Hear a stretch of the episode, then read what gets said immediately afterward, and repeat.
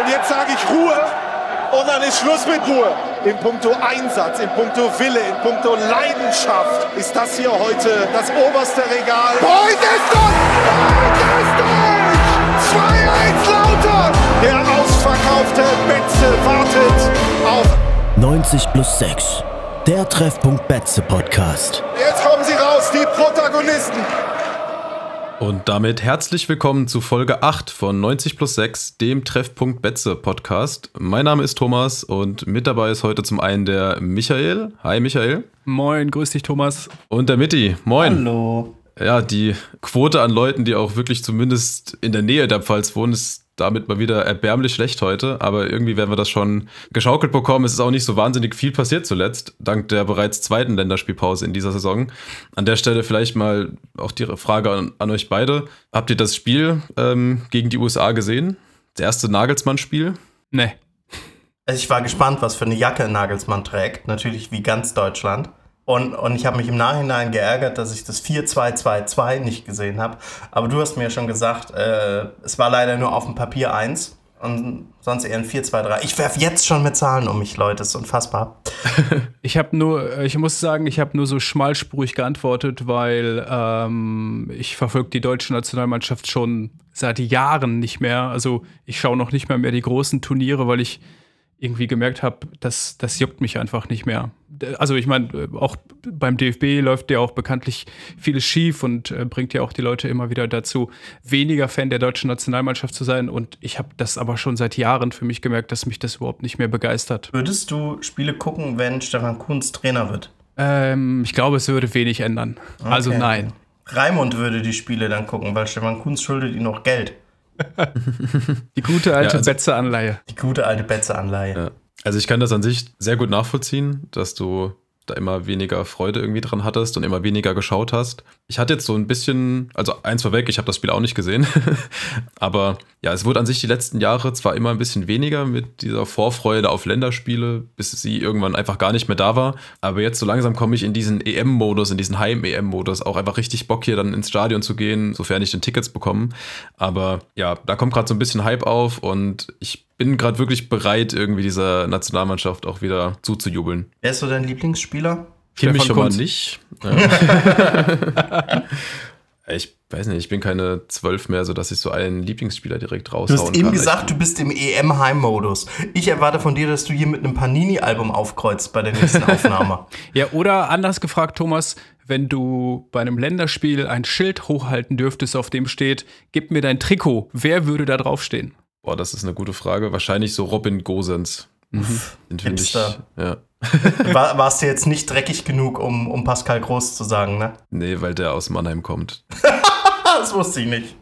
Ja, doch, den habe ich tatsächlich da irgendwo mal auch gesehen. Also der, der kommt daher, ja. Deswegen keine Option. Aber toller Kicker. An sich gar nichts gegen ihn. Aber zurück zu richtig gutem Fußball. Ja, natürlich können wir auch mehr über den FCK reden. Ne? Die haben zuletzt, glaube ich, mehr Spiele gewonnen als die Nationalmannschaft. Von daher ist die Überleitung gar nicht so schlecht. Und wir dürfen uns ja zeitnah auch mit einem richtig, richtig guten Gegner messen. Zumindest mal mit einem Bundesligisten. Der FC Köln hat zwar noch nicht so viele Punkte in der Bundesliga geholt, aber auf dem Papier sind sie natürlich trotzdem leichter Favorit. Wie groß ist eure Vorfreude da schon auf das, auf das Pokalspiel und vor allem habt ihr ein Ticket bekommen in dem Vorverkauf, der sehr beliebt war bei vielen äh, Fans? Also ich werde, äh, ich habe tatsächlich ein T Ticket bekommen, das heißt, ich werde auch da sein. Ich werde diesen etwas äh, längeren Weg von Dortmund nach Kaiserslautern herzlichst gerne auf mich nehmen. Ich äh, freue mich drauf. Das Schöne ist, ich werde mit einem guten Kumpel dorthin fahren, der ist FC-Fan. Ähm, das heißt, da ist auch so ein bisschen, äh, ähm, ja, bisschen Challenge auch mit im Spiel. Ähm, und äh, ausverkaufter Betzenberg gegen einen Bundesligisten, Dienstagabend, Flutlicht. Ich weiß nicht, was gibt Schöneres? Äh, ich werde nicht fahren, was an, an, an meiner Wahlheimat liegt und dass die einfach weit weg von allem ist und ich leider arbeiten muss, um die Mieten hier bezahlen zu können. Aber ich erinnere mich tatsächlich, ich habe das letzte Spiel gegen Köln. Ich hoffe, dass, ich, hoffe ich, ich verbreite jetzt keine alternativen Fakten. Äh, das letzte Spiel gegen Köln auf dem Betze war 0 zu 0 vor fast zehn Jahren. 2014, glaube ich, war das letzte Spiel. Das könnte hinkommen, ja. dass das das Spiel war. Ein ja. furchtbares 0 zu 0 ich glaube noch mit, mit Olivier Ocean im, im Sturm. Und ich erinnere mich noch, dass ich, ich war damals mit einem Studium, Studienkollegen da und äh, es war eines der langweiligsten Spiele, die ich je sehen durfte. Und keine Ballannahmen haben funktioniert und der Rasen war scheiße und der Betze war scheiße. Und es war alles ganz furchtbar. und das wird jetzt nicht der Fall sein, weil ich glaube, das wird ein richtig, richtig geiles Spiel. Und je mehr Köln in die Krise gerät, desto mehr freue ich mich auf dieses Spiel, weil ich mir immer denke, wow, wir haben eine reelle Chance. Ja. Und zwar nicht nur, dass Köln einfach absolut nicht konkurrenzfähig ist in dieser Liga, sondern Köln tut sich nicht nur gegen Gegner schwer, die viel Ballbesitz haben, sondern auch gegen Gegner, die wenig Ballbesitz haben. Also das ist perfekt für uns. Da habe ich richtig Bock. Ja, ich glaube auch, dass wir da eigentlich so ziemlich das perfekte losgezogen haben, weil es zum einen sportlich ein machbares Spiel zu sein scheint. Also Köln ist nicht unschlagbar zu Hause auf dem Bett, vor allem in der aktuellen Form nicht. Und die Hütte ist halt voll. Auch das ist ja wieder das Thema jetzt äh, gewesen. Also das Spiel war nach etwa 90 Minuten komplett ausverkauft. Was aber auch ja daran lag, dass man sich bis zu sechs Tickets pro Person bestellen durfte. Und habe ich zumindest äh, teilweise vernommen, dass das auch einigen irgendwie sauer aufgestoßen hat. Weil also dieses grundsätzliche System, wie die Tickets da vergeben werden, ist ja, du musst zu Uhrzeit, Zeitpunkt X, um, ich glaube um 9 Uhr war es diesmal, halt ready am Computer sein. Und es ist ja auch eine Zeit, wo viele Leute einfach arbeiten müssen. Und gerade wenn dann sechs Tickets verkauft werden dürfen, führt das halt dazu, dass wenn du vielleicht gerade einen wichtigen Termin hast, dass du halt einfach nicht mehr in der Lage bist, dann dir ein Ticket zu kaufen. Ähm, wie seht ihr das? Ja, auf jeden Fall ähnlich. Ich finde das ähm, ein schwieriges Thema und ich würde sagen, da schlagen auch eher zwei Herzen in meiner Brust. Ähm, ich fange mit der positiven an. Auf der einen Seite ist das ja völlig irre. Also wie geil ist das, dass nach 60, 70 oder 90 Minuten das Stadion einfach auf einen Dienstagabend restlos ausverkauft ist. Ähm, ich finde, das zeigt auch, ähm, dass das Interesse am FCK einfach wieder groß ist. Das zeigt, dass die Leute einfach wieder Bock haben, äh, auf den Berg zu pilgern. Das zeigt aber auch, wie gut einfach im Verein gearbeitet wird, weil ne, ein volles Stadion ist auch immer eine gewisse Würdigung und Wertschätzung seitens der Fans äh, für die Leistung der Mannschaft und auch für die Arbeit im Verein. Also das finde ich super, super stark. Und äh, gleichzeitig merke ich aber auch, wie, ähm, wie ungerecht ich die Kartenverteilung äh, finde und wie, wie sehr mich es auch ärgert, dass sozusagen ein Dauerkarteninhaber oder alternativ ein Mitglied eben, wie du gerade schon gesagt hast, bis zu sechs Tickets ähm, bestellen kann, weil das bedeutet ja im Umkehrschluss, ganz viele haben nicht die Möglichkeit, sich Tickets für dieses Spiel zu kaufen. Ähm, und äh, du hast gerade gesagt, ne, was ist, wenn man, wenn man Arbeitstermine hat? Das ist ja auch mehr als das. Also nicht alle Menschen äh, arbeiten mit einem Laptop äh, an einem Schreibtisch, sondern der eine sitzt vielleicht auch in der Produktion, jemand anders an der Kasse. Die Leute haben schlicht einfach keine Möglichkeit, um 9 Uhr morgens ins Netz zu gehen, werden also hier auch ausgegliedert. Und ich habe mich selbst dann auch nochmal gefragt, wenn wir uns mal in die Lage hineinversetzen von jemandem, der vielleicht schon 10, 20 Jahre lang eine Dauerkarte hat, genauso lange Mitglied ist, also auch viel Geld in den Verein investiert hat und dann gerade ausgerechnet an einem Tag 9 Uhr einen Arbeitstermin hat, das heißt, diese Person geht leer aus und äh, an der Stelle finde ich diese Verteilung einfach wirklich sehr, sehr unglücklich.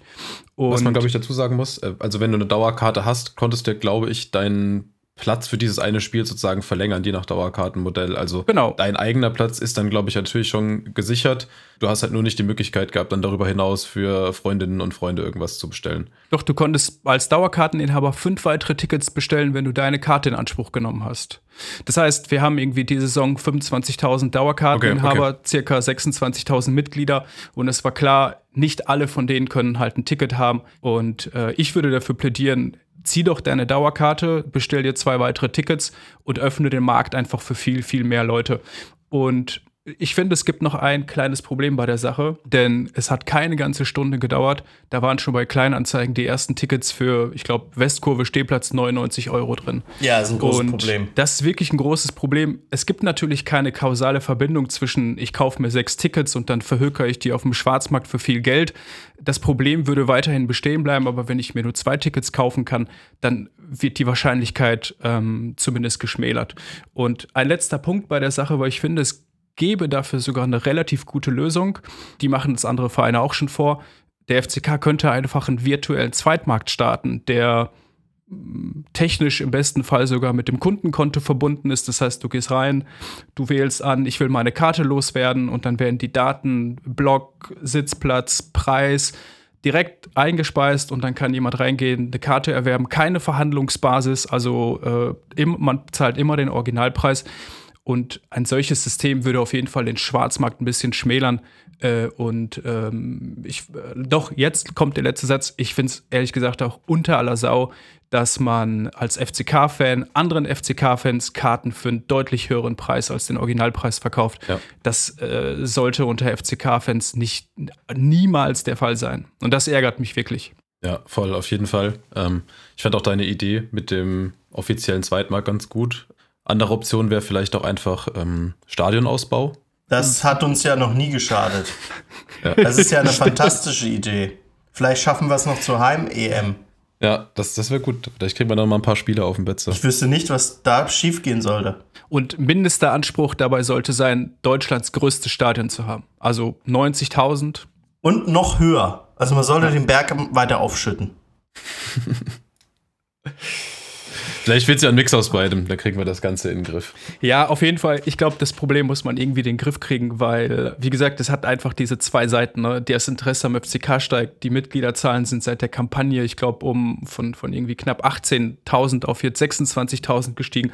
Das heißt, immer mehr Menschen wollen Karten und dann, finde ich, geht es nicht, dass man sechs Tickets erwerben kann bei so einem Spiel, wo klar ist, das wird innerhalb von 90 Minuten ausverkauft sein. Und zu den Mitgliederzahlen müsste man aber auch nochmal erwähnen, dass das ja inzwischen extrem schnell gehen kann, wie man zum Beispiel beim, bei Frankfurt sieht. Also seit Frankfurt den DFB-Pokal gewonnen hat und dann jetzt halt auch die Euroleague, die haben, äh, sind sie schon Platz 4 mit, mit den meisten ähm, äh, Mitgliedern in Deutschland. Also das kann extrem schnell gehen. Ich weiß nicht, auf welchem Platz sie sind, aber sie haben auf jeden Fall mehr als 100.000 mittlerweile. Ja. Und das, das waren deutlich, deutlich weniger noch vor zehn Jahren. Und wir haben ja große Pläne, also müssen wir auch da Wege finden, irgendwann. Ja, okay, jetzt, du hast recht, Thomas. Größeres Stadion muss her. So nämlich. ähm, wollen wir an der Stelle vielleicht anfangen, über ein Spiel zu reden, das auch sehr gut besucht war. Ich glaube, es war nicht komplett ausverkauft, auch weil Hannover nicht komplett voll gemacht hat, den Gästeblock. Aber ansonsten war es natürlich wieder ein sehr gut besuchtes Betze-Spiel. Was ist so das Erste, woran ihr denkt, wenn ihr an dieses Spiel zurückdenkt? Schlecht geschossene Elfmeter. Oh, gewagt, gewagt. Aber Nein, die waren doch drin. Die waren doch drin. Ach so, es stimmt. Wenn, wenn, wenn Elfmeter drin sind, sind sie ja automatisch gut. Stimmt. Ja, so, so läuft das, das doch, vergessen, oder? Ja. ja. Das erste, was mir zu Hannover einfällt, ist ähm, am Ende ein völlig, völlig verdienter Sieg, aber unfassbar glücklich zustande gekommen. Das trifft es, glaube ich, ganz gut. Ja, ich meine. Also vom Spielverlauf her hätten wir halt auch sehr gut dann kurz vor der Halbzeit hier das 0-2 fangen können. Genau, das war halt die entscheidende Szene. Ich warte weiterhin auf diese eine Perspektive, die mir ganz klar zeigt, dass das Abseits ist. Habe ich bis heute nicht gesehen. Irgendwo in Köln haben sie das gesehen, aber Grundsatzthema, ich verstehe halt nicht, warum die es nicht hinbekommen oder wie das sein kann, dass die das nicht hinbekommen, dass dann diese eine Perspektive und diese Linie, die da gezogen wurde, dass die nicht irgendwie auch zumindest mal im Nachgang für irgendein Highlight-Video dann auch ähm, an die Medienschaffenden irgendwie geschickt wird. Habe ich, ich, also könnte ich mich in Rage reden, ich lasse es jetzt. Ähm, nichtsdestotrotz hast du auf jeden Fall recht, da hatten wir ganz gut Glück, dass da nicht schon 0-2 steht, weil dann wird es natürlich ein ganz, ganz schwieriges Spiel. Dann, äh, also wenn es gut läuft, kommst du, kommst du noch auf ein 2-2 ran, aber ich glaube, ähm, gegen, gegen selbstbewusste, gut spielende, stark spielende Hannoveraner hast du dann eigentlich in der zweiten Halbzeit nicht mehr so richtig eine Chance. Und äh, die, die, die zweite Geschichte vom, davon war dann eben, den Elfmeter muss man halt auch nicht pfeifen. Ne? Ähm, den ersten. Das, den ersten Elfmeter, ja. äh, der Luftzweikampf zwischen genau. ähm, Halzenberg. Halzenberg. und äh, Elvedi. Ist, ich würde behaupten, nicht jeder Schiedsrichter pfeift den, weil, ähm, weil es war eben auch so, wie es dann in dem Moment beschrieben wurde. Halzenberg steigt hoch, ist eine gute halbe Sekunde vor Elvedi in der Luft, geht zum Kopfball und man kann es so interpretieren, dass Elvedi ihm einfach in den Ellbogen springt. Es wäre eine vertretbare Entscheidung, finde ich. Also mit VAR wird der niemals gegeben, wenn er ihn vorher nicht pfeift. Also das ist keine klare Fehlentscheidung, wenn er nicht pfeift. Ja. Ich finde, das ist genau so ein 50-50-Ding. Das war auch dann irgendwie nicht klar genug falsch, um ihn wieder zurückzunehmen. Einfach diese Grauzone, die du halt dann doch immer wieder hast ich fand es okay, den zu geben. Andersrum rege ich mich wahrscheinlich auch ein bisschen auf, wenn er gegen uns gegeben wird. Also da hatten wir dann echt Glück, auch einfach ne, genauso vom Spielverlauf her. Das war ja dann auch eine Minute einfach nach dem fast 0 zu 2. Und anstatt mit dem 0 zu 2 gehst du dann auf einmal mit einem 1 zu 1 in die Pause, weil du den Elfmeter extrem souverän verwandelst. Ja, und das hat der Hannover dann auch äh, so ein bisschen das Genick gebrochen, was sich in der zweiten Halbzeit ja auch einfach daran gezeigt hat, dass der FCK ja. Hannover stellenweise völlig überrannt hat. Also und da an der Stelle, spätestens mit der zweiten Halbzeit, würde ich auch sagen, völlig verdienter Sieg. Fand es wenig nachvollziehbar, okay, ich meine, nach dem Spiel kochen die Emotionen immer heiß und so, aber die Hannoveraner haben sich ja dahingehend positioniert gesagt, naja, das war eigentlich kein verdienter Heimsieg. Hier war viel mehr drin für uns, finde ich aufgrund der zweiten Halbzeit überhaupt nicht. Nee, in der zweiten Halbzeit wieder ein, zwei Umstellungen und dann ging es bei uns vorne. Wir hatten viele Chancen und ähm, fast schon untypisch jetzt bei diesem Spiel, dass dieses 2-1 halt so ein krasser Konter war. Und äh, das krass meine ich nicht, weil es so unfassbar gut rausgespielt war, sondern weil Opuku einfach in der Mittellinie gestartet ist, äh, einfach mit dem Ziel, den mache ich. Egal was ist, den mache ich. Und guckt euch mal auf YouTube dieses, dieses Tor nochmal an, diesen Lauf. Am geilsten finde ich nämlich, dass ein einziger Hannoveraner mit ihm mithalten kann und irgendwie 10 Meter hinter ihm anfängt zu rennen und ihm ein Ende fast noch kriegt. Das war Leopold. Und ich, ich habe mir heute in Vorbereitung natürlich alles nochmal angeguckt und ich habe immer wieder zurückgespult und gedacht, Mann, ich, ich hätte es ihm fast gegönnt. Ich hätte es ihm fast gegönnt, wie er, wie er Opoko im Vollsprint noch eingeholt hat und dazwischen grätscht, aber leider so 10, 20 Zentimeter zu langsam ist. Umso krasser dann, dass sich Opoko einfach gegen vier Hannoveraner durchgesetzt hat. Perfekter Pass links auf Tetschi. Mm. Einfach nur ein, ein, ein Tor des Willens. Liebe ich. Lieben wir auf dem Betze. Was grinst du so, Michael? Ich äh, mag es dir einfach zuzuhören.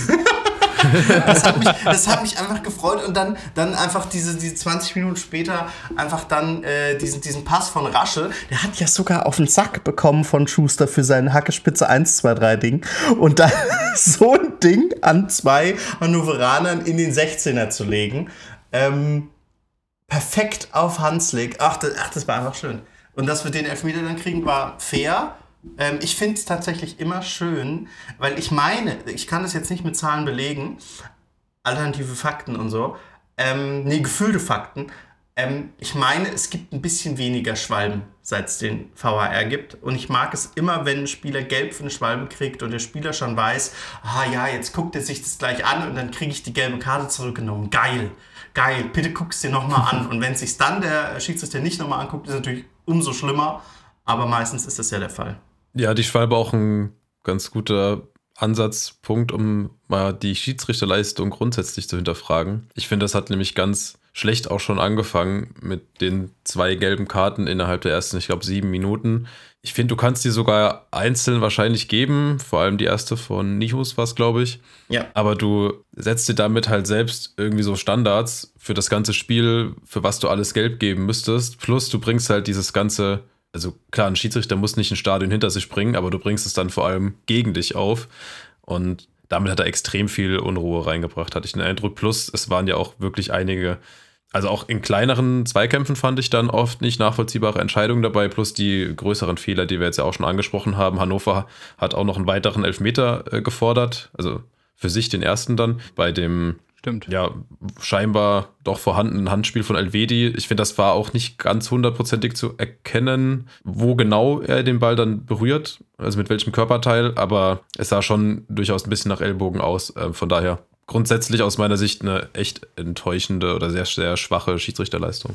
Ich bin jetzt natürlich weit davon entfernt, äh, ernsthafte Schiedsrichter-Fachexpertise zu besitzen, aber soweit ich weiß, musste der Schiedsrichter die erste gelbe Karte gegen Nihus geben, weil Schlappen draufhalten, also sozusagen mit den Stollen auf den Fuß des Gegenspielers, ist per se gelb, völlig egal in welcher Minute, völlig egal zu welchem Zeitpunkt. Da hat ein Schiedsrichter scheinbar keinen Spielraum.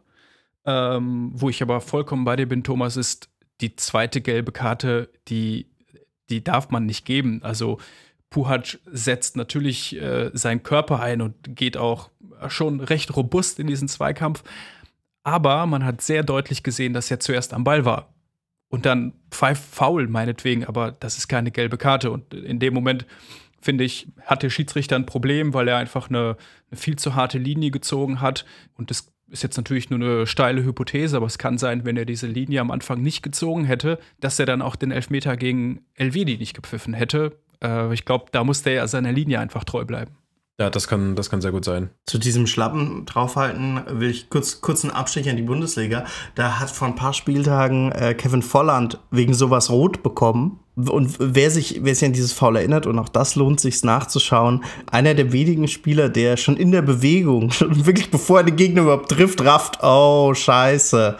Äh, das wird, und er nimmt die rote Karte und er entschuldigt sich und äh, fein. Sowas sieht man dann selten und da freue ich mich dann immer äh, wenn Spieler das sofort bemerkt. Ich glaube, Volland hatte auch so die Hoffnung, mit dem Entschuldigen irgendwie noch auf Gelb zu kommen. Anscheinend so vielleicht wirklich, auch das. Ja, ja, um, um so zu betonen, ah, war ja wirklich keine Absicht, was ich ihm auch glaube, aber da war dann auch nichts mehr zu retten. Das ist so ein typischer Terence Boyd-Move. Terence Boyd ja. hat die Angewohnheit, einfach Gegner brachial umzusensen und dann lachend hinzugehen und ihnen aufzuhelfen. Und wirklich so dieses gute Miene zum bösen Spiel als Stürmer. Ja. Man kann ihm dann immer nicht böse sein, aber er holzt halt aber auch Leute um, wie, wie ich seit Mirko Kolac nicht mehr gesehen habe. Was ich noch am Spielgang Hannover relativ erwähnenswert finde, ist, und wir wollen ja gleich nochmal so ein kurzes Zwischenfazit ziehen, vielleicht ist das sogar schon die Brücke dahin, was mir in dieser Saison wirklich imponiert sind, die schnellen Spieler, die, die jetzt einfach im Kader sind.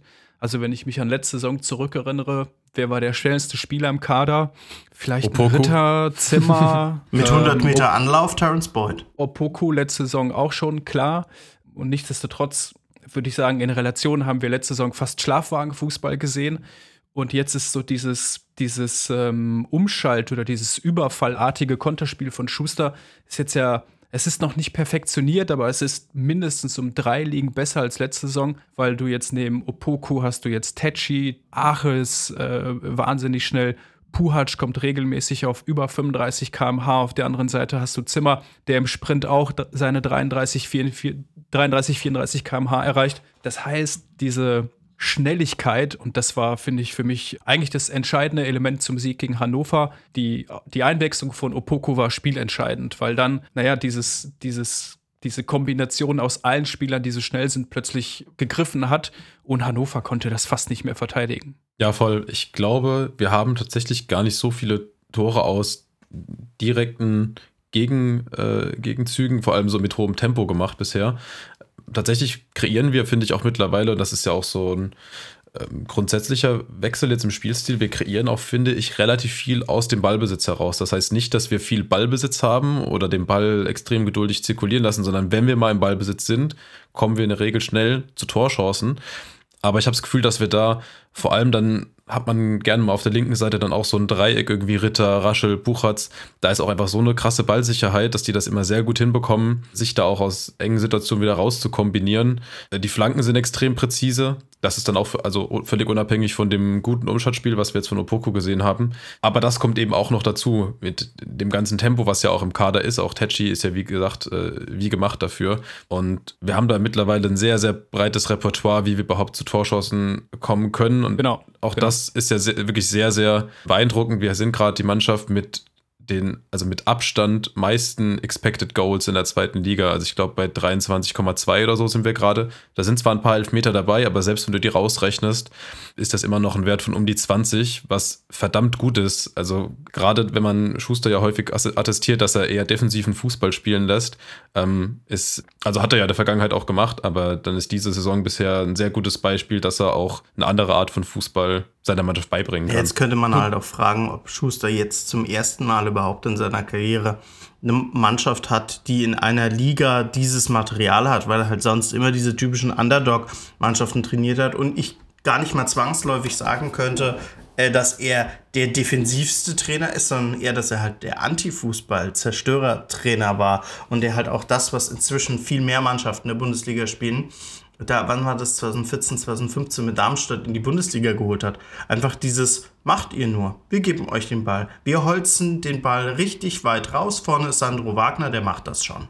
Ja, genau. Und das macht er jetzt gar nicht mehr. Genau, das war, das war wirklich jahrelang so. Auch bei Augsburg hat er dann keinen tollen Fußball spielen lassen. Und letztes Jahr bei uns war es auch deutlich weniger ansehnlich. Da war auch viel lang auf Beut dabei. Wir schlagen jetzt auch ganz gerne mal noch einen langen Ball auf Ache, aber wie gesagt, wir haben da mittlerweile viel mehr Ideen, die wir auch sogar ganz gut umgesetzt bekommen. Oh, weißt was das Geile an den, das hat man auch gegen Hannover ein paar Mal gesehen. Diese Bälle auf Ache, lange in der Luft, Ache dreht sich, guckt einmal links, einmal rechts und das Tolle, das ist das wirklich das Tolle an diesem System mit Ritter auf der 10 und Tachi als zweite Spitze. Ache hat, der kann 50 Meter Pässe oder 50 Meter nach vorne Schüsse äh, aus der Luft so platziert, entweder auf Ache oder Ritter und er kann sich's aussuchen. Äh, und es hat uns, es hat uns vor allem in der zweiten Halbzeit die eine oder andere Chance gegeben. Äh, dann hatte er sogar noch, nee, für, für wen kam Opoku rein?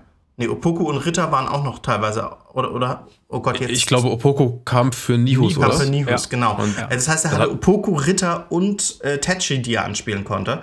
Äh, das gibt einem solch, solch eine Variabilität und es ist eben nicht nur vorne auf Sandro Wagner oder eben vorne auf Terence Boyd, wie es leider letztes Jahr halt war. Also letztes Jahr war es so oft, dass Terence Boyd den Ball hätte ablegen können, aber hier war niemand zum Ablegen, deswegen musste ihn annehmen, was tatsächlich auch gut funktioniert hat bei ihm, aber damit steigst du nicht auf, sondern du steigst auf, indem du ihn geil ablegen kannst auf in der Regel zwei bis vielleicht sogar drei Spieler. Fantastisch. Und ich meine, genau diese Aus, diese Einwechslung von Opoko für Nihus zeigt mir, wie krass sich Schuster eigentlich äh, verändert und entwickelt hat, weil in der letzten Saison hätte er diese Einwechslung zur 45. Minute nicht gemacht, sondern er Ja. hätte darauf spekuliert, dass das 1-1 häufig stehen bleibt. Und dann hätte er spätestens in der 80. Minute einen dritten Innenverteidiger oder noch einen Sechser gebracht, um defensiv zu stabilisieren. Und was macht er jetzt? Jetzt bringt er einen offensiven für einen defensiven Spieler und signalisiert ganz klar, ich will hier gewinnen. Und das finde ich geil. Also da hat äh, ja, Schuster einfach wirklich einen großen Sprung gemacht. Ähm, Schuster hat es vor allen Dingen geschafft, und ich glaube, das ist die Zusammenfassung dessen, was ihr gerade beide gesagt habt. Wir sind total unberechenbar, weil der FCK kann Tore schießen über Standards, inzwischen sogar aus der zweiten Reihe, Flanken auf Ache, Umschaltspiel. Und das macht dir auch so ein Gegner im Laufe eines Spiels mürbe, weil du dich als Gegner gar nicht darauf einstellen kannst, was passiert jetzt als nächstes, sondern es gibt immer vier oder fünf verschiedene Möglichkeiten, in den Angriff äh, zu ziehen. Und deswegen steigt der HSV nicht auf, aber Kaiserslautern. Hier habt ihr es zuerst gehört. Es ist halt die komplette Antithese zu, zum HSV, wo jeder Gegner weiß, was kommt und jeder Gegner einfach gleich bespielt wird, egal ob man gegen Osnabrück oder Düsseldorf spielt. Es, es, ist, es ist wirklich absolut furchtbar und ich freue mich, ich freue mich, also ich habe äh, vorhin schon gesagt, ich äh, traue immer noch diesem Ronjalic Ballbesitz nach, obwohl es auch schon zehn Jahre her ist, aber ähm, was man Schuster zugutehalten kann, ist einfach diese taktische Variabilität, das ist unfassbar gut. Ähm, und bevor wir, bevor wir weiterhüpfen, würde ich auch gerne noch eine Szene auf dem Spiel eingehen und zwar, wir sagen ja immer so schön, dass die vorderste Reihe die erste Verteidiger sind, die erste Verteidigungslinie bilden bei, ähm, bei Schuster, vor allem im Pressing. Und es gab diese eine Szene und die, die steht, finde ich, für alles, was Schuster noch verbessern kann. Und zwar hat Neumann sich da den Ball geschnappt, wird angelaufen von Tetschi und er legt den Ball an Tetschi vorbei und rennt einfach mal. Und ich weiß nicht, ob ihr euch an die Szene erinnert, er rennt tatsächlich bis in den 16er rein. Und Ja, niemand ja, hält ihn auf. Halbzeit. Und da denkt man schon, wir haben eine Doppel-Sechs, wir haben drei Innenverteidiger. Eigentlich müssten wir die Gegner doch auf die Außen bringen, damit die Flanken und ihre Flanken nichts wenden. Nee, er rennt einfach durch. Aber wodurch wird er gestopft? Äh, gestoppt? Durch Tetschi, der den ganzen Weg mit nach hinten rennt. Ja, Kehrt man vorhin beim Leopold. Ich stehe einfach darauf, wenn, wenn, wenn Offensivspieler bis nach hinten rennen, um, um Dinge wegzugrätschen. Fantastisch. Ja, voll, aber steht wahrscheinlich auch so ein bisschen symbolisch die Szene für den generellen Aufwand, den die ganze Mannschaft, finde ich, gegen den Ball auch äh, betreibt. Das ist ja wieder auch ein sehr, sehr intensiver Fußball, den wir spielen, sowohl mit als auch ohne Ball. Und wir haben den Ball ja weiterhin mindestens die Hälfte der Zeit mal nicht. Deswegen ist es umso wichtiger, dass sich da alle auch voll committen. Und das passiert auf jeden Fall. Ich wollte gerade noch kurz ansprechen, weil wir haben hier gerade schon wieder so ein bisschen, Michael und ich, äh, wir haben hier gerade so ein bisschen wieder geschmunzelt, als du von Aufstieg geredet hast. Aber ich hatte es mir notiert, aber wir haben es noch nicht gesagt. Wir sind übrigens Dritter. Ja, sonst würde ich ja natürlich als Zweckpessimist vor dem Herrn äh, niemals das A-Wort in den Worten, in, in den Mund nehmen. Nee, ich wollte es einfach nur kurz angesprochen haben, dass das eigentlich äh, ziemlich verrückt ist. Ich, wir sind da auch nicht mal zu Unrecht, aus meiner Sicht. Das geht aktuell gerade schon so in Ordnung. Das geht also auch auf statistischer Ebene, wie gesagt, ganz gut in Ordnung. Wie Ähm, mit- elendig wir diese zwei Niederlagen hergeschenkt haben. Wirklich. Ja, das hätte gar nicht sein müssen, ne? Also, Und trotzdem reibe ich mir ehrlich gesagt immer noch verwundert die Augen, wenn ich an diese ersten beiden Niederlagen denke und jetzt auf die Tabelle gucke und sehe, ja, tatsächlich ist Lautern Dritter. äh, hätte ich niemals gedacht. Also es, es, hat, es gab nichts, was dafür gesprochen hat, dass äh, die nächsten sieben Spiele nach den beiden Niederlagen so verlaufen werden. Wirklich gar nichts. Und äh, ja, steile, steile Entwicklung auf jeden Fall. Macht, macht wirklich Spaß, äh, dieser Tage FCK-Fan zu sein. Und was ich auch merke, ist, klar, du hast den Spieltag, dann bist du, dann steigt das Adrenalin, wenn du, egal ob zu Hause oder im Stadion, dann steigt der Puls und dann regst du dich auf oder äh, du bist, du, du freust dich über den Sieg, was auch immer. Aber mal so über die Spieltage hinaus merke ich, wie entspannt es mal wieder ist, FCK-Fan zu sein. Total. Es gibt keine Konflikte, es gibt keine wirtschaftlichen Krisen. Die Bild-Zeitung hat, äh, hat keine Schlagzeilen mehr über den FCK. Und äh, man darf einfach wieder tiefenentspannt äh, FCK-Fan sein. Finde ich schön. Und inzwischen haben die ganzen Hater, die uns als Zerstörer Abwehrfußball betiteln, haben halt auch keine Argumente mehr. Das heißt, jetzt bleibt ihnen nur noch das Insolvenzverschlepper-Argument eigentlich. Ja, das lese ich aber immer wieder. Das war auch zuletzt wieder auf Twitter da. Das fand ich. ich meistens kommt das aus Dresden tatsächlich. Ich weiß nicht, ob das irgendwie einen Relegationszusammenhang hat. Keine, nein, bestimmt nicht die Dresdner. Nein, nein, nein. Die sind Fall. nicht nachtragend, nicht gehässig. und, ähm, mein allerliebster, liebster Dresden-Tweet war damals, ähm, egal wer diese Relegation verliert, kriegt Markus Anfang als Trainer. und ich hätte sehr viel Angst gehabt vor Markus Anfang. Aber ich glaube, der hat immer noch böses Blut mit dem FCK, von daher. Kann gut sein. Und die Wahrscheinlichkeit ist ja gar nicht so gering, dass man Dresden nächstes Jahr wieder in der zweiten Liga sieht. Die spielen nämlich eine ganz äh, gute Rolle. Und ich würde sagen, so ganz grob gehören sie da auch hin. Aber Mitti, jetzt habe ich nochmal eine Frage an dich. Warum steigt der FCK oder wie klappt es, dass der FCK aufsteigt, trotz dieser eher, ich würde sagen, doch ziemlich waghalsigen Abwehrleistung immer wieder? Also ja, 14 auf. Gegentore, da ist Lautern äh, auf jeden Fall oben mit dabei in der Tabelle der Gegentore. Und was mir auffällt, ist, ich glaube, fast alle, also nicht alle, aber doch sehr, sehr viele Gegentore sind nach individuellen Fehlern gefallen. Gegen Hannover selbes Spiel. Tomek verliert einen äh, entscheidenden Zweikampf, kann sich nicht durchsetzen, setzt seinen Körper im Prinzip falsch ein. Ähm, ja, er hat den Gegner umarmt und im letzten ja. Moment gedacht, Ach hey, guck mal, die Linie, das war der 16er, vielleicht umarme genau. ich ihn doch nicht mehr. Da musste er zurückziehen. Ähm, Julian Kral hat mich gewundert, warum er da so rausgestürmt ist, weil neben ihm standen drei Innenverteidiger. Naja, meine Frage ist, wenn wir diese Abwehrprobleme nicht lösen, dann glaube ich, geht der Blick eher Richtung Platz 5, 6, 7, aber nicht eher nicht nach ganz oben. Ja, wenn. Und jetzt meine wenn. zwei Argumente für. ähm, erstens, Erstens geht die Formkurve vom FCK jetzt seit drei Jahren stetig hoch. Und ähm, warum sollte sie auf einmal runtergehen? Ich glaube, wir kriegen die. Ja, natürlich, es gibt viele Gründe, bla bla bla. Aber ich gehe jetzt mal wirklich davon aus, dass wir diese Abwehrprobleme in den Griff kriegen. Und dann, wenn ich mir die Tabelle angucke, frage ich mich, wer soll uns aufhalten? Ich gehe nämlich aktuell. Ich gehe voll Bongos gerade. Einfach komm. Nee, nee, jetzt hört, hört, mich an, hört mich an. Hört ja, sorry, an. ich muss kurz einfach. Ja, hört mich an. Mach weiter. Wir haben halt die Situation, wenn wir uns jetzt die ersten drei Plätze angucken. Ich weiß, neunter Spieltag kann sich viel ändern, bla bla bla. St. Pauli wird dieses Jahr mit ihrer, mit ihr, die, die haben noch nie verloren, die haben sechs Gegentore, also sie haben weniger als die Hälfte der Gegentore von Kaiserslautern, die, die, die Dritter sind. Die haben sogar vier Gegentore weniger als Hamburg, die Zweiter sind. Also die werden mit ihrem Atletico Madrid-Style auf jeden Fall aufsteigen und dürfen dann nächstes Jahr wieder aus der Bundesliga absteigen, wie es St. Pauli immer tut. Haters gonna hate, mir egal. Aber was mir vor allem Hoffnung bereitet, sind zwei Fakten in der Tabelle. Nämlich erstens, der HSV hat den berechenbarsten Trainer der Welt und es wird mit, mit Tim Walter werden die nicht aufsteigen, weil Tim Walter einfach immer dasselbe spielt, weil Tim Walter auf jeden Gegner gleich reagiert und äh, das jetzt und, schon seit drei Jahren. Tim Walter äh, hat, hält auch die besten Pressekonferenzen. Oh, die letzte war wirklich Wahnsinn, die war super. Meinst ja. du, ich, ich habe sie nicht er hatte gesehen, gar keinen Bock. Er, er hatte gar keinen Bock. Sonst? Schaust dir an, schaust dir an, man kann es nicht wiedergeben. Es ist, äh, ja. es ist Vogelwild, äh, wirklich. Okay. Er hatte einfach gar, ja, er hatte einfach gar keinen Bock. Es war wirklich super anzuschauen. Okay, ich, ich werde ranschauen. Äh, und das andere ist, also, also ich rechne wirklich den HSV so bitter es sich anhört, ich rechne den jetzt schon raus. Der wird, der wird es nicht schaffen, aufzusteigen. Nicht mit diesem Trainer, nicht, nicht mit diesem. Äh, nee. So, und dann sehe ich nach unten und sehe irgendwann die Hertha und Schalke.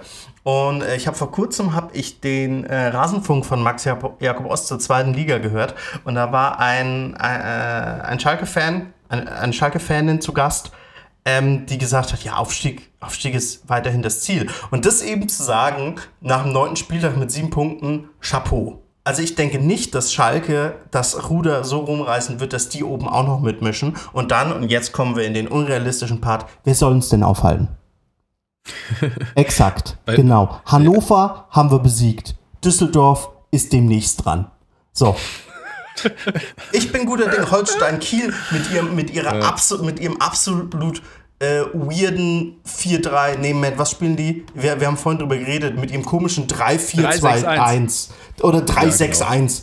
Es, ist, es ist einfach nur, nee, wir werden gewinnen. Dirk Schuster Keine Aufstiegsformation, alle ja. analysiert. Wir haben den besten Torhüter der Welt mit gazellenhaften Beinen, wie ich im letzten Podcast hören durfte, von Mike.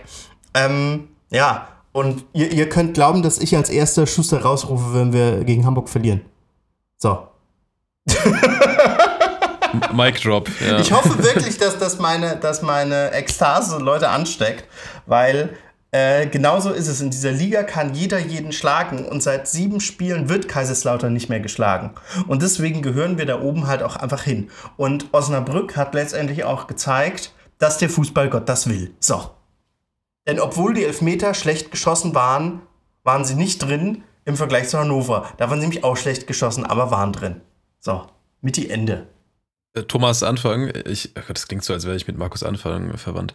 Ähm, ich glaube, wir haben jetzt halt bei den nächsten beiden Spielen die entsprechenden Härtetests sozusagen, um auch sehen zu können, in welche Richtung es diese Saison vielleicht gehen würde. Ich halte extrem viel von Düsseldorf fußballerisch. Die waren auch letzte Saison schon richtig gut dabei und sind jetzt auch nur zwei Punkte hinter uns. Und auch der HSV, ja, die sind zwar an sich durchaus berechenbar, weil sie immer dasselbe spielen. Die spielen es aber auch auf einem ziemlich guten Niveau. Deswegen sind sie auch irgendwie gerade noch Zweiter und ich würde die nicht komplett abschreiben für, für einen Aufstiegskampf. Am Ende entscheidet sich das ja immer wegen zwei, drei Pünktchen, ob du dann aufsteigst oder nicht. Deswegen habe ich den HSV da noch ja, ganz weit oben auf dem Zettel, aber jetzt auch fürs, fürs nächste Spiel, was ja dann schon am Samstag ist, in Düsseldorf, vor aus, in Anführungszeichen, verkauftem Haus. Denn das Spiel Düsseldorf gegen Kaiserslautern ist das erste, das bei Fortuna Düsseldorf so stattfindet, dass die Zuschauerinnen und Zuschauer keinen Eintritt zahlen müssen. Da haben sie diese Saison ein größeres Projekt gestartet. Das soll ein paar Mal noch passieren. Insgesamt gab es über 100.000 äh, Ticketanfragen, die natürlich nicht alle bedient werden können, konnten. Aber ja, wird wieder ein Highlight 2030 Abendspiel. Da hatten wir ja letzte Saison auch ein super Highlight-Spiel abends in Düsseldorf. Und ja, ich glaube, das wird der erste große Härtetest, um zu sehen, ob wir wirklich diese Saison auch dauerhaft oben dran bleiben können. Dabei bin ich mir gar nicht sicher, ob Düsseldorf wirklich so ein Gradmesser ist. Ähm, ich habe mir mal deren Zahlen, Daten, Statistik im Vorfeld angeschaut und mir ist aufgefallen, die haben halt zwischen dem vierten und dem sechsten Spieltag drei Siege in Folge geholt.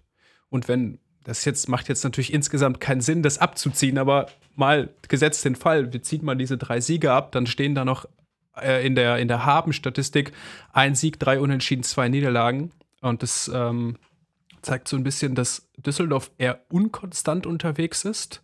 Ich würde auch behaupten, dass die von ihrem Selbstverständnis nicht zwei Punkte hinter dem FCK sind am neunten Spieltag, sondern eher drei bis vier Punkte vor dem FCK und dann dementsprechend wahrscheinlich auf Platz zwei, drei stehen. Will sagen, ich kann mir vorstellen, dass man in Düsseldorf noch nicht insgesamt so richtig zufrieden ist. Und was ich finde, auch für den FCK spricht bei diesem Auswärtsspiel ist, Düsseldorf hat zuletzt nur zwei Punkte aus drei Spielen geholt. Also, wenn wir sagen, bei uns geht die Formkurve gerade steil nach oben, dann geht sie bei Düsseldorf tendenziell eher nach unten, was uns auf jeden Fall in die Position bringt, definitiv dort auch ja ein, wenn nicht sogar drei Punkte mitnehmen zu können. Und wenn wir es uns taktisch anschauen, äh, spielen die in der Regel 4-3-3, Überzahl Mittelfeld, bla bla. Da, da, da freut sich Dirk Schuster doch drauf. Da sagt sich Dirk Schuster, alles klar, Mittelfeld brauchen wir nicht. Langer Ball auf Acher, schön ablegen auf Ritter oder Tetschi. Leckt mich. Mittelfeld überspielen wir. Hier, äh, wir haben es vorhin auch schon angesprochen, asymmetrische Verteidigung. Geht links Pu Pu Puhatsch weg. Mit Zimmer wird eine Viererkette gebildet. Let's go. Also wenn die Gegner das Mittelfeld dicht machen, dann ignorieren wir das Mittelfeld einfach. Ja, auf der anderen Seite hat Fortuna auch die beste Liga in der äh, die beste Abwehr in der zweiten Liga. Ich glaube, erst sieben Gegentore kassiert. Und dann hätte St. Pauli aber weniger, die haben irgendwie erst sechs kassiert. Pauli hat sechs und Pauli Düsseldorf hat sechs. sieben, ja. St. Okay, Pauli hat stimmt. auch geile Abwehr einfach. Also Düsseldorf die, hat die zweitbeste Defensive und äh, also das wird auch ein hartes Brett für Ache und Tetschi. Ähm, ja. Ich frage euch jetzt noch nicht nach euren Tipps, das können wir gerne am Ende machen. Aber daran anschließend ist dann ja, wie gesagt, das Heimspiel gegen den HSV. Ganz kurz noch zu Düsseldorf zurück, bevor wir zu Hamburg gehen. Ich habe gesehen heute, äh, Düsseldorf hat einen ganz spannenden Stürmer, quasi so ein, wie sagt man, Player to watch. Ich weiß nicht, ob ich ihn richtig ausspreche. Ich glaube, er ist äh, 21, ist Grieche, Christos Zollis. Kam, wenn Zolis, ich, ja. Zollis, genau, kam, wenn ich richtig gesehen habe, aus der Premier League von Norwich. Das heißt, ne, er ist 21, hat aber schon Erfahrung in der Premier League, hat Erfahrung in der Europa League, hat, glaube ich, Champions League-Qualifikation gespielt und ist derzeit auch mit seinen jungen 21 Jahren Düsseldorfs bester Stürmer, hat fünfmal getroffen. Ich bin gespannt auch in diesem Zusammenhang, wie Schuster das Problem in der Innenverteidigung lösen wird. Jetzt hat er sich letztes Mal, äh, hat er Soldo für Kraus gebracht, hat es im Vorfeld im Interview taktisch argumentiert. Und zwar hat er gesagt, dass Kraus einfach nicht die Schnelligkeit hat.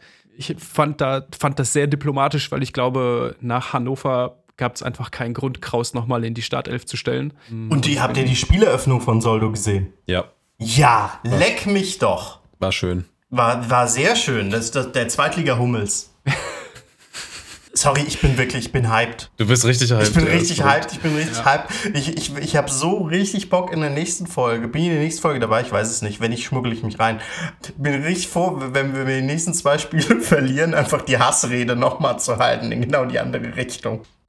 Hast du schon deinen Brief an Dirk Schuster geschrieben eigentlich? Auch weswegen wollte ich. Ach so, den hätte ich ja geschrieben, wenn Lude nochmal reingekommen wäre. Also nee, den habe ich verbrannt.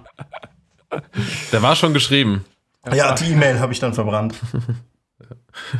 Das Ja, war okay. wirklich, das war wirklich in der letzten Folge, das muss ich hier nochmal für alle Zuhörer und Zuhörerinnen sagen, das war wirklich das, das allerletzte, wie hier ich als Kral-Fanboy Nummer 1, als hier der Mann von 90 plus Kral dargestellt werde. Und dann sagt Mike im nächsten Satz, boah, aber wenn der sich aufwärmt, ne? Na, guckt ihr den zu, wie der sich aufwärmt?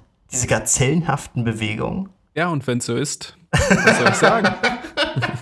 Ich hoffe wirklich sehr, dass Julian Krall diesen Podcast hört und äh, So wie, so wie Ja. vor ein paar Jahren, das war einer meiner ersten Beiträge für Treffpunkt Betze, habe ich Florian Pick gelobt. Bis, bis in alle Höhen habe ich ihn gelobt. Und dann hat seine Mutter den Beitrag kommentiert und hat sich bedankt.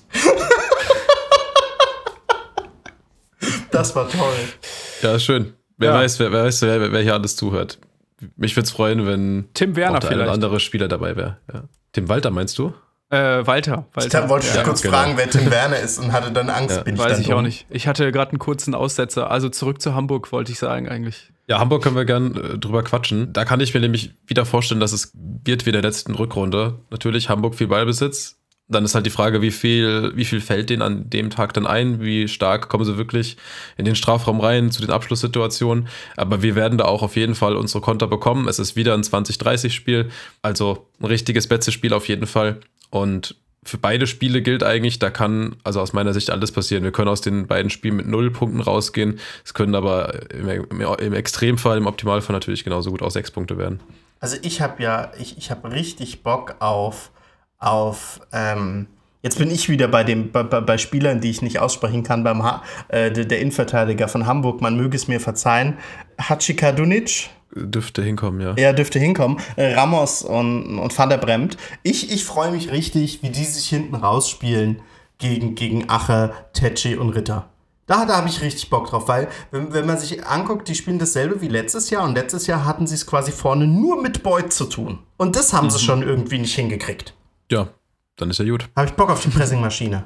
Interessant finde ich ja bei Hamburg, dass ähm, die gegen die Aufsteiger, die haben gegen Elbersberg, gegen Osnabrück und gegen Wien Wiesbaden gespielt. Ich glaube, einzig gegen Wiesbaden einen Punkt geholt, sonst verloren. Ja. Ja, ich weiß, was, was ist das? Ist das irgendwie Überheblichkeit, weil man Hamburg ist? Äh, würde auf jeden Fall vom, vom äußeren Eindruck, wenn man so auf Hamburg schaut, auf jeden Fall passen. Ich meine, das ist ja auch der selbsternannte Aufsteiger schon seit sechs Jahren. Eine wunderbare Stadt übrigens.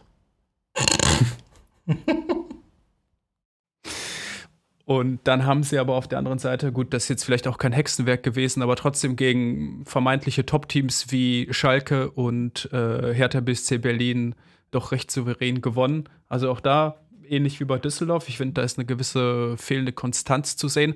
Und das macht es, finde ich, auch so unberechenbar, Hamburg jetzt ja, sich, sich da wirklich auszumalen und, und äh, darüber zu sprechen, was bringen die jetzt eigentlich mit, wie wird das Spiel verlaufen. Ich bin eigentlich guter Dinge, äh, wie Mitti vorhin schon gesagt hat. Ich glaube, Schuster wird auf jeden Fall die richtige Antwort parat haben. Und ähm, wer, wenn nicht Schuster, wird die Mannschaft gegen Hamburg richtig, richtig gut einstellen ich würde sagen, da ist auf jeden Fall was drin. Also, ja. ich, und, also ich kann mir bei bestem Willen nicht vorstellen, dass wir ein Heimspiel verlieren. Zumindest nicht nach der Entwicklung der letzten Wochen. Es ja, ist ja auch nicht so, dass Schuster der Wundertrainer ist, der immer die richtige Antwort parat hat. Aber es fällt halt vor, also es fällt halt wirklich auf, dass selbst wenn er die Antwort nicht zu Spielbeginn hat, dass er in der Halbzeit so umstellt, dass es auf jeden Fall besser läuft in Halbzeit 2. Es ist auf jeden Fall komisch, dass Schuster statistisch betrachtet, äh, glaube ich zumindest, ansonsten habe ich mir diese Statistik gerade ausgedacht, das ist okay. gefühlt immer mit der falschen Taktik in die erste Halbzeit geht, dann korrigiert und dann gewinnt der FCK. Google mal Kalkül. ähm, vielleicht noch kurz, weil du auch gerade schon die Härte angesprochen hast, wollte ich noch kurz erwähnen, dass ich die nicht ganz abschreiben würde. Also die sind jetzt, stand jetzt auch nur fünf Punkte hinter uns. Wir sind am neunten Spieltag. Wir wissen das selbst aus unserem eigenen Aufstiegsjahr, dass man gerade innerhalb von ein paar Spieltagen auch sehr, sehr viele Plätze mal wieder gut machen kann. Da ist sehr, sehr viel Qualität im Kader. Zuletzt scheint sich das relativ gut gefunden zu haben. Ich will jetzt nicht direkt zum Aufstieg reden, aber man darf sie auf jeden Fall noch nicht komplett abschreiben und die sind uns auf jeden Fall einige Punkte näher als Schalke gerade. Ja, ja, also ich habe auch wirklich eher Schalke abgeschrieben als Hertha. Hertha kann uns noch gefährlich werden. So wie es realistisch gesehen natürlich auch noch alle anderen können. Ich habe ja übertrieben, aber halt, weil auch alles geil ist. Besser kann man es nicht abrunden am Ende, oder? Eig eigentlich nicht, eigentlich nicht. Ich könnte noch ein bisschen über Julian Krahls Waden reden, aber ich glaube, da wird Mike eifersüchtig. Ja, also äh, zweite Liga nochmal. Schalke ist äh, natürlich eine, irgendwie auch eine Überraschung. Ich kann mich noch an unsere allererste Folge erinnern. Thomas, du warst auch dabei. Äh, und wir haben ja. äh, eine Saison. Wir reden nicht drüber, was ich da, wir reden nicht drüber, was ich doch, da gesagt habe. Doch, genau darüber müssen wir jetzt reden.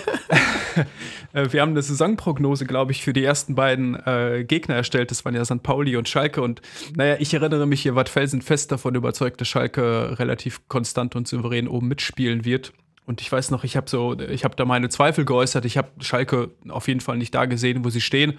Aber ich hatte schon so die leise Befürchtung, dass die, dass die einfach mit diesem diesem Gesamtbild des Wir müssen aufsteigen eventuell nicht zurechtkommen können. Und jetzt haben sie den Trainer gefeuert, haben eigentlich richtig gutes Spielermaterial, das aber einfach nicht funktioniert. Da ist jetzt richtig Druck auf dem Kessel. Ist natürlich völlig verrückt, am neunten Spieltag mit sieben Punkten auf dem drittletzten Platz zu sagen, wir wollen aufsteigen. Da, da würde, glaube ich, Demut, Demut mal ein bisschen einfach, gut die, tun. Die, die, müssen aber einfach, glaube ich. Aber die haben jetzt ein aber Auswärtsspiel in Karlsruhe und danach gegen Hannover und St. Pauli. Also es ist absolut realistisch, dass sie die drei Spiele verkacken und dann ja. brennt richtig der Baum. Weil wir Echt? wissen halt auch, dass ähm, Schalke sehr schlecht mit Drucksituationen umgehen kann. Und genau, einfach, das meine ich. Wie oft ja. wollen sie, also ja, jetzt haben sie diesen, diesen, äh, ich kann seinen Vornamen nicht aussprechen, diesen Mr. Karel.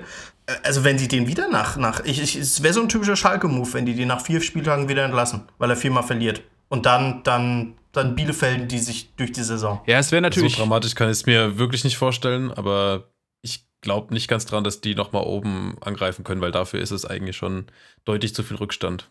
Ich würde eher sagen, Schalke muss ganz dringend aufpassen, dass sie da nicht unten äh, langfristig reinrutschen. Weil wenn du da unten am 21., 22. Spieltag immer noch stehst, das wäre so fast genau die Geschichte des letzten Lauterer Abstiegs äh, unter Michael Fronzek. so, da, das war einfach ab einem gewissen Zeitpunkt nicht mehr zu retten. Und das war, das war schon irgendwie am 20., 21. Spieltag einfach klar. Egal wie gut die Mannschaft da noch performt hat, egal wie, wie sehr sie noch alles reingehauen hat, es war mathematisch einfach fast nicht mehr möglich. Und ich würde, würde sagen, Schalke muss wirklich dringend aufpassen, ähm, dass sie nicht das Gleiche widerfährt. Ja, und vor allem Schalke mit seiner Größe ist, läuft halt auch Gefahr, denselben Weg wie der FCK zu gehen, weil die ja. können in der dritten Liga Erst recht, also je größer, je höher die Fallhöhe ist, desto schwerer hast du es einfach in der dritten Liga. Und also Nürnberg hat es damals ja richtig, richtig knapp verhindert und, könnte, und wird sich jetzt wieder etablieren in der zweiten Liga. Aber wenn Schalke einmal runtergeht, naja, Kaiserslautern hätte es auch fast zweimal erwischt. Und aus der Regionalliga wäre man dann wirklich nur mit so einem ganz ominösen Flavio Becker-Move rausgekommen. Das, da sehe ich Schalke natürlich auch. Aber äh, das Stadion in der dritten Liga, Das wird richtig ungeil. An, an der Stelle nochmal Danke an Flavio Becker, dass er bei den Transfers von Yannick Bachmann und Lukas Röser so tatkräftig mit unterstützt hat. Vielen Dank. Danke. Danke, danke, Flavio. Dank, da, danke, Flavio. So heißt So die Folge. mit- So heißt Was die Folge. Danke, Flavio. danke, Flavio. Ohne dich wäre der Sieg gegen Hannover niemals möglich gewesen. Ah, kennt ihr diese, äh, kennt ihr dieses schöne Bild, wo Flavio äh, auf der VIP-Tribüne sitzt Popcorn und isst. äh, Popcorn isst? Gold, liebe Ein ich. Bild für die Götter, oder? Eins meiner Ja. liebsten Betze-Memes. Zusammen mit glaub, das- kann man auch mal klatschen. Genau, das gibt's als GIF. Oh ja, ne? ja. Der von Chris Löwe, oh, der ist super. Ja. Ah, guck mal, es ist immer Platz für alte Kamellen beim FCK. Finde ich großartig. Die, die, die noch gar nicht so alt sind tatsächlich. Also Flavio Becker Ja. fühlt sich an wie vor zehn Jahren, aber es war legit vor vier. Vielleicht aber äh, grundlegend zur zweiten Liga. Wir haben jetzt gefühlt schon über die Hälfte der Vereine gesprochen.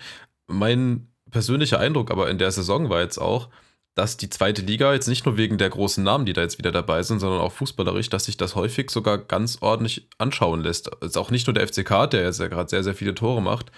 Ich habe den Eindruck, dass es ein bisschen, ja, ein bisschen mehr fußballerischer Ansatz einfach drin ist, ein bisschen weniger destrukt destruktiver Ansatz. Und ich habe auch relativ viel Spaß aktuell, einfach mal nicht FCK-Spiele zu schauen, weil es einfach ganz gut anzuschauen ist. Ja, Wie seht ihr das? äh, äh, gleich äh, vor allem äh, zwei, zwei, zwei Sachen zu erwähnen. Äh, erstens sehen wir viel 4-3-3, viel Mannschaften, die den Ball haben wollen. Und dann gibt es halt auch so völlige Hurra-Mannschaften wie den 1. FC Magdeburg unter Titz, der einfach als neutraler Zuschauer mit einer der geilsten, geilsten Mannschaften in ganz Deutschland ist. Also es ist eine Mannschaft, da ist eine 4 zu 3 ein völlig normales Ergebnis. Ja. Und das wissen die Fans, das wissen die Spieler, das weiß der Trainer. Let's go. Also ich, ich finde das einfach geil. Also die fangen sich extrem viele Gegentore immer wieder dadurch, dass sie im Aufbau den Ball verlieren als letzter oder vorletzter Mann. Und die ziehen das trotzdem weiterhin durch. Und die Spieler stört das scheinbar auch gar nicht, dass das, eben- also klar stört die das, dass das immer wieder passiert, aber trotzdem rücken die von der Spielidee nicht ab, weil sie wissen, wir kombinieren uns oft genug dann auch ins, ins mittlere Drittel und dann auch ins, ins vordere Drittel. Ich meine, das beste Beispiel war ja dieses, ich glaube, es waren 6 zu 4 gegen die Hertha. Äh, gegen Schalke, oder? Nee, das war gegen die Hertha. Das war Auf gegen die Schalke Hertha? Haben sie, okay. ja, auf, Schal auf Schalke haben sie, glaube ich, verloren. Du kannst irgendwas erzählen, während ich Live-Recherche mache. Ach so, schade, ich wollte gerade schon Ja. recherchieren. Ach nee, sie haben 4 zu 3 gegen Schalke verloren und 6 Genau, zu genau, 4 sechs gegen Hertha. Das gegen ist Hertha, völlig ja. normale Ergebnis in diesem Verein. Nee, es ist, glaube ich, echt eine Bereicherung gerade für die, für die zweite Liga. Abgesehen davon, dass auch dort stimmungstechnisch ähm, einiges immer los ist. Ich freue mich da auch schon wieder aufs Auswärtsspiel. Aber ja, auch Kiel ist ja so ein Verein. Wir haben da vorhin ein bisschen drüber geschmunzelt, dass die irgendwie so ein komisches 3-6-1 irgendwie spielen. Das, das, das warum der Grund, warum dieses 3-6-1 funktioniert, ist, dass bei denen alle Mittelfeldspieler gleich aussehen und das verwirrt den Gegner ungemein. Das kann Du bist sein, blond, 1,80 groß, komm doch zu Kiel. Wisst ihr zufällig, wie die äh, Zweitligatabelle am neunten Spieltag in der letzten Saison ausgesehen hat? Äh, Gerade mal live sag ich geguckt. dir gleich. Finde ich sehr spannend. Nee. Ohne zu gucken, was meint ihr, wer stand ganz oben? Äh, Hamburg, oder? Mhm. Genau, Hamburg war erster, äh, Paderborn war zweiter, Darmstadt war dritter. Das heißt, nur eine Mannschaft, die am neunten Spieltag oben unter den ersten drei war, ist auch tatsächlich aufgestiegen. Ham Heidenheim war zu dem Zeitpunkt Fünfter mit 16 Punkten, schon fünf Punkte Rückstand auf Hamburg und Lautern hatte erst 14 Punkte, also drei weniger als ähm, diese Saison. Ich habe gerade geguckt, weil mich einfach interessiert hat, wie, wie nah diese oder wie eng eigentlich diese Liga beieinander ist und eigentlich auch schon letzte Saison und diese Saison zeigt sich das erst recht, ähm, dass äh, dieses Phänomen, dass wirklich jeder jeden schlagen kann und wie eng die Punkteverteilung ist. Und dieser, ich habe ja vorhin erwähnt, Düsseldorf hat drei Spiele am Stück gewonnen. Das hat die auch in der Tabelle direkt nach oben katapultiert und jetzt haben sie halt nur diese, was war das, ein Punkt aus drei Spielen geholt und rutschen direkt auch wieder ab. Und theoretisch kann das dem FCK oder jeder anderen Mannschaft auch passieren. Von daher äh, gehe ich bei der Prognose auch mit. Hertha gewinnt zwei, drei Spiele und ist plötzlich Dritter. Und selbst Schalke, über die wir gerade gesprochen haben, könnte sich mit drei Siegen, auch wenn es höchst unwahrscheinlich ist, wieder ins Mittelfeld der Tabelle katapultieren. Ja, ich voll, Bin, ich, voll. ich bin trotzdem der Meinung, dass, äh, also ich glaube, St. Pauli wird mal wieder so eine Mannschaft. Also es ist schon lange nicht mehr vorgekommen. Berichtigt mich, wenn es falsch ist. So mit 10, 11, 12 Punkten Vorsprung aufsteigen wird. Weil die machen unter Hürzeler eine fantastische Entwicklung durch, steigern sich durchgängig, hatten diese lange saure Gurkenphase diese Saison, wo sie aber immer unentschieden gespielt haben äh, und hätten gewinnen können. Äh, und sie haben halt diese, diese, diese Defensive, die guckt, guckt mal wirklich an, wie die in der Rückwärtsbewegung agieren. Also die kennen nur Vollsprint. Das, was Tetschi gegen, gegen Neumann gemacht hat, machen bei denen alle gleichzeitig. Das ist wichtig. Da ist eine Energie im Spiel. Und so sehr ich Jackson Irvine hasse, so ein genialer Mittelfeldspieler ist er. Wie kann man den Kerl hassen? Äh, ich, ich war leider seit, jüngster, seit jüngsten Tagen ähm, ähm, HSV-Sympathisant. Äh, ich bin okay. in einer Zeit äh, mit Van Nistelrooy, Pietreuper, Se Roberto und naja, naja, was hat St. Pauli je erreicht? Ach ja, nichts. ich, verteidige hier gerade nicht St. Pauli, sondern einfach nur Jackson Irvine, den ich für einen sehr bodenständigen Typen halte. Ich wohne übrigens einen Kilometer vom Der ein bisschen was auf dem Kasten hat. Das macht die Sache nicht unbedingt besser, Mitti. Nee, nee. Eins möchte ich an der Stelle aber nochmal einwerfen, und zwar, wir haben ja nicht nur die Saison der anderen Vereine getippt, sondern auch die vom FCK. Und ich glaube, sehr, sehr viele haben irgendwas von uns, also sehr viele aus der Redaktion haben irgendwas zwischen Platz 8 und 12 oder so wahrscheinlich gesagt. Ich glaube, ich hatte Platz 12 gesagt. Und an der Stelle möchte ich auch einfach nur nochmal einordnen, dass wenn wir am Ende der Saison vielleicht Achter werden, das heißt dann, dass wir vielleicht natürlich auch nochmal ordentlich Punkte liegen lassen, aber dass das dann trotzdem eine sehr, sehr ordentliche Saison wäre und dass wir weiterhin aufpassen sollten mit den Erwartungshaltungen, die wir an die Mannschaft haben. Bin ich bei dir, weil es auch irgendwie am Ende nichts bringt. Es gab jetzt in letzter Zeit, ich weiß nicht, kann mich gerade nicht erinnern, wer es war, aber es gab so ein, zwei Interviews, da wurden Spieler, und ich, vielleicht waren das sogar auch gar keine FCK-Spieler, befragt, wie sie ähm, das eigentlich aufnehmen, wenn ein Stadion mal gegen sie ist. Also wenn die eigenen Fans gegen sie sind, pfeifen, äh, was auch immer machen. Und die Message war relativ klar. Es wurde nämlich gesagt, ja, das macht es nicht besser das macht uns nie besser, weil das erhöht den Druck, Leistung abrufen zu müssen, das erhöht den Druck, weniger Fehler als vorher zu machen. Und auch wenn es irgendwie verständlich ist, dass Fans, die, die Aufwand betreiben, die Geld zahlen und so weiter, ins Stadion gehen und Erfolg sehen wollen, auch wenn das in dem Moment verständlich ist, für die Mannschaft bringt es halt einfach gar nichts. Äh, ganz im Gegenteil. Aber ich glaube, also nach Abpfiff kann das durchaus mal helfen. Ich erinnere mich immer wieder zurück an 2008, nach dem Spiel gegen Hoffenheim ähm, als Milan Sasic die ganze Truppe vor die Kurve geführt hat, damit die Spieler sehen, diese Hass. Ja, das ist natürlich ein legendäres Beispiel, aber ja. ich glaube, 15 Jahre später wird es äh, einfach auch nicht mehr funktionieren, weil Persönlichkeiten im Fußball haben sich auch verändert. Die Spieler werden immer jünger und eigentlich gleichzeitig immer unreifer. Und das würde, glaube ich, eine Mannschaft heute nicht mehr so richtig, äh, da würde, glaube ich, die Resilienz fehlen und das wäre aus meiner Sicht viel zu viel. Aber was ich sagen wollte ist, dass es überhaupt gar keinen Sinn macht, jetzt irgendwie den Druck künstlich aufzubauen, sondern ich bin voll dafür, der, der Mannschaft Fehler einzugestehen. Sie ist äh, deutlich jünger als letzte Saison. Äh, sie muss einfach Fehler machen dürfen. Und keine Ahnung, selbst wenn jetzt beispielsweise die nächsten beiden Spiele verloren gehen, dann, ähm, dann, mich, dann kommt genau dieser Punkt, von dem du gerade gesprochen hast, Thomas dann muss man sich trotzdem mit der Mannschaft freuen und sie weiter anpushen, weil sie trotzdem eine geile Saison bisher spielt. Voll, ich glaube, das Spiel jetzt gegen Hannover, ähm, da hatten wir, ich habe es nicht nachgeschaut, aber gefühlt die jüngste Startelf seit ganz, ganz langer Zeit. Mhm. Also da waren ja Zimmer und Ritter dann schon die Ältesten auf dem Platz, weil auch Kraus dann auf der Bank war und sollte dafür drauf. Und ist ja auch eine Entwicklung, die ich so ein bisschen gefordert habe, schon vor ein paar Monaten auch bei der Kaderplanung und dass das Ganze jetzt dann auch auf dem Platz sogar funktioniert. Ähm, ja, freut mich ungemein. Was, was gibt es da noch zu sagen? Was es da noch zu sagen gibt, ist, dass ihr euren ganzen Optimismus, vor allem der Mitti, jetzt auch in, in Tipps äh, ja, umformulieren oder transportieren dürft. Was sagt ihr denn? Wie viele Punkte holen wir in den nächsten beiden Spielen? Vier. Bin ein bisschen enttäuscht von der Antwort jetzt. Okay, okay, sorry. Sieben. Ja, ich das würde, ist ungefähr das, was ich erwartet habe von dir, mit ich, ich würde auch vier sagen. Ich muss gestehen, bei den Podcast-Folgen, bei denen ich bisher dabei war und wenn ich nach Tipps gefragt wurde, habe ich aus meiner ja leicht eher zweifelhaften Erfahrung der letzten 10 bis 15 Jahre eher immer konservativ auf so ein schmales 1 zu 1 getippt und wurde natürlich und wunderbarerweise eines Besseren belehrt. Der FCK hat nämlich verdammt viele Spiele gewonnen. Und äh, ich habe mir vorgenommen, heute mal mit diesem, ja, mit, diesen biederen 1 zu 1 Tipps mal zu brechen. Ich würde sagen, wir haben in Düsseldorf eine ernsthafte Chance, das Spiel zu gewinnen, spielen aber trotzdem nur 2 zu 2 und schlagen Hamburg zu Hause souverän mit 2 zu 1. Boah, ich würde es genau umgekehrt sagen. Ey, Wir werden's erleben. Gegen Düsseldorf bricht bei Ache endlich der Knoten und er macht mal einen Hattrick. Ja, ey, Endlich übrigens, mal, endlich übrigens, mal ein Hattrick, ne? Übrigens, Endlich was ist mal. los mit Ache? Ja, Alle gew- haben's, Ja. alle haben's immer gesagt, der äh, kann ja nichts vom Tor. Der schießt ja seit zwei, drei Spielen kein Tor mehr. Ja, da kannst du langsam benchen. Terence Ja. Mit den Hufen. Menschen. Lex Tiger Lobinger schart schon mit den Füßen. Ja. ähm, ja, ich mache genau das, was Michael nicht mehr machen wollte. Ich sag, wir spielen zweimal 1 zu 1. Oh, Und damit wäre ich, und damit wäre ich sehr happy. Das will ich noch ergänzen. Das war ja aus meiner Sicht das wirklich zwei Top-Spiele, weil ich, wie gesagt, viel von Düsseldorf halte und zweimal unentschieden gegen Top-Mannschaften unterschreibe ich sofort. Kein Widerspruch mehr, finde ich gut. Damit kann ich wirklich gut leben. Ich danke allen Zuhörerinnen und Zuhörern, dass ihr bis jetzt noch dabei wart. Danke auch dir, Michael, äh, dir auch Mitti in Hamburg. Und ähm, ja, sage bis zum nächsten Mal.